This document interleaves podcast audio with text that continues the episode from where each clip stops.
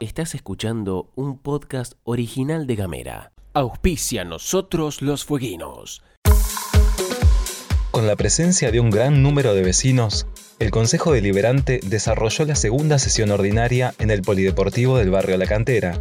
La sesión se dio en el marco de un plan de trabajo que busca acercar la labor del Consejo a la comunidad. Consejo Deliberante de la Ciudad de Ushuaia.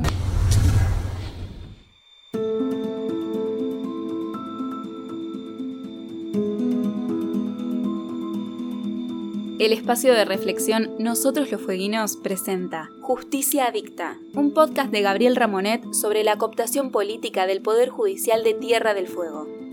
Entre agosto y octubre de 2014 tuvo lugar una situación increíble en la justicia de Tierra del Fuego. Un prestigioso abogado de Buenos Aires, defensor de un ex funcionario acusado en la causa de corrupción llamada contabilidad paralela, denunció la existencia de firmas falsificadas de dos jueces provinciales plasmadas en distintos expedientes. Más allá de la trascendencia de la denuncia, lo ocurrido fue más grave por el comportamiento comportamiento de los diferentes organismos judiciales a la hora de investigar los hechos. Es decir, más escandaloso que la presunta falsificación de las rúbricas de los magistrados resultó cómo se las ingeniaron las instituciones involucradas para no llegar nunca a la verdad de lo sucedido. El denunciante fue Alberto Bovino, un especialista en derechos humanos y conocido por su desempeño en el área de litigios del Centro de Estudios Legales y Sociales, el CELS. En 2014, Bovino había sido contratado para defender a Félix Donamaría, el ex contador general de la provincia, en el último semestre de la gestión gubernamental de Carlos Manfredotti y condenado a prisión en el marco del conocido como escándalo de la contabilidad paralela, un caso de corrupción de la época donde se investigó una serie de gastos públicos realizados por afuera de los mecanismos propios del Estado. En ese contexto, o sea, en el contexto del ejercicio de esa defensa, el profesional reveló haber accedido a los expedientes donde aparecían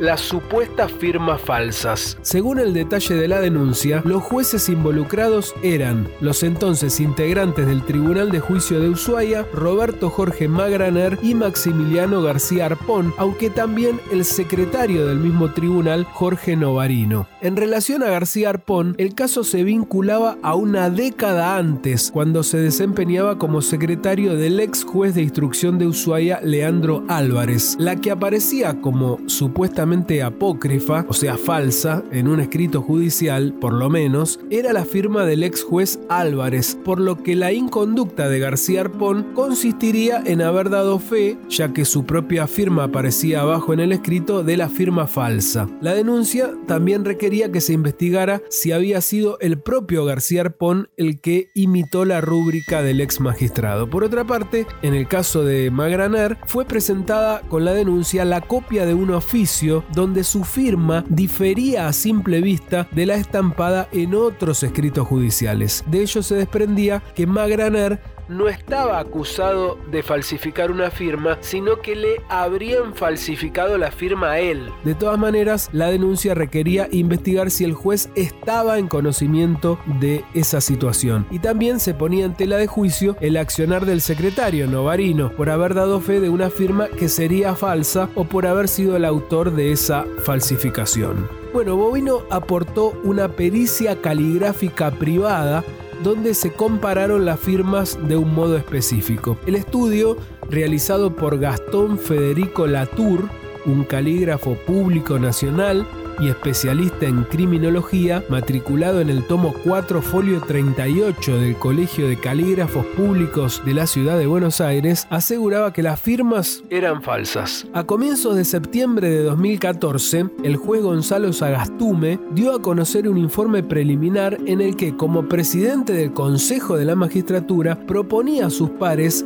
desestimar la denuncia de Bovino directamente, sin la realización de ninguna pericia caligráfica, postulando quedar a la espera de la resolución de la causa penal donde se investigaba el caso en forma paralela. Sagastume señaló en ese escrito que el ámbito penal era el marco legalmente adecuado a través del cual finalmente podría establecerse la veracidad de los hechos denunciados. El Consejo de la Magistratura se tomó una semana antes de volver a sesionar y de resolver, en sintonía con el informe de Sagastume, el archivo de la denuncia de Bovino. Insisto, sin ordenar ninguna pericia. Esa sesión también es recordada porque incluyó otro papelón. Los consejeros decidieron no autorizar la transmisión en vivo de las deliberaciones que pretendía realizar una radio. O sea, la sesión fue secreta. Agotadas las instancias en el organismo encargado de supervisar la actividad de los jueces, el caso de las firmas falsas todavía tenía una parte que era la faz penal. Así fue como en octubre de 2014 la jueza de instrucción María Cristina Barrio Nuevo dictó una resolución desestimando la causa, es decir, sosteniendo la inexistencia de firmas falsificadas en los expedientes. Ahora bien, lo llamativo es que para llegar a esa conclusión, Barrio Nuevo evitó comparar caligráficamente dos de las rúbricas cuestionadas y utilizó un mecanismo de razonamiento que lejos de despejar las dudas existentes generó una sospecha pública todavía mayor. Es que la jueza nunca mandó a comparar las firmas de una forma lógica. Vamos a ver si podemos explicarlo de una manera sencilla. Vamos a decirlo así. Supongamos que tenemos dos firmas, una llamada X y otra Y. La jueza mandó a buscar expedientes donde existieran más firmas Y y le ordenó al perito que comparara I con I pero nunca X con Y. De esta manera, por pura lógica, existe la posibilidad cierta de que el perito haya comparado dos firmas falsas y haya llegado a la conclusión de que fueron realizadas por la misma persona. Como se dijo, ello no despejaba las dudas. Sin embargo, el caso fue desestimado también en la faz penal. Esta causa, la de las firmas falsas, que finalmente no lo fueron según las pesquisas judiciales, merece ser recordado por varios motivos. Sin embargo, lo más emblemático sigue siendo la constatación de cómo el sistema de controles se abroqueló detrás de posiciones que parecieron más corporativas que oficiosas. Las formas se fueron amoldando al resultado y la búsqueda de la verdad dejó de importarles a todos, como tantas otras veces. Gracias y hasta la próxima.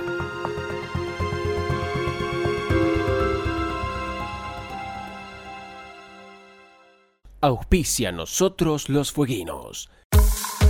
En uso de la banca del vecino, la señora Alicia Tonetti remarcó la necesidad de realizar obras de cordón cuneta y un espacio de recreación para el barrio La Pataya Sur. Además, solicitó que se ordene el sector comprendido entre Foggia Basket y Río Iguazú.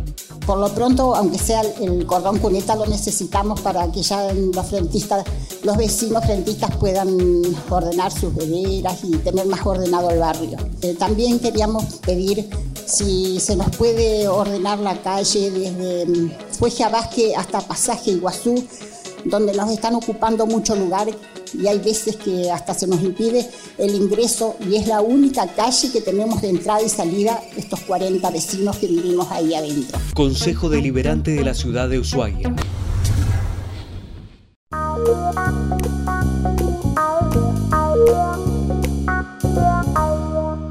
Estás escuchando un podcast original de Gamera.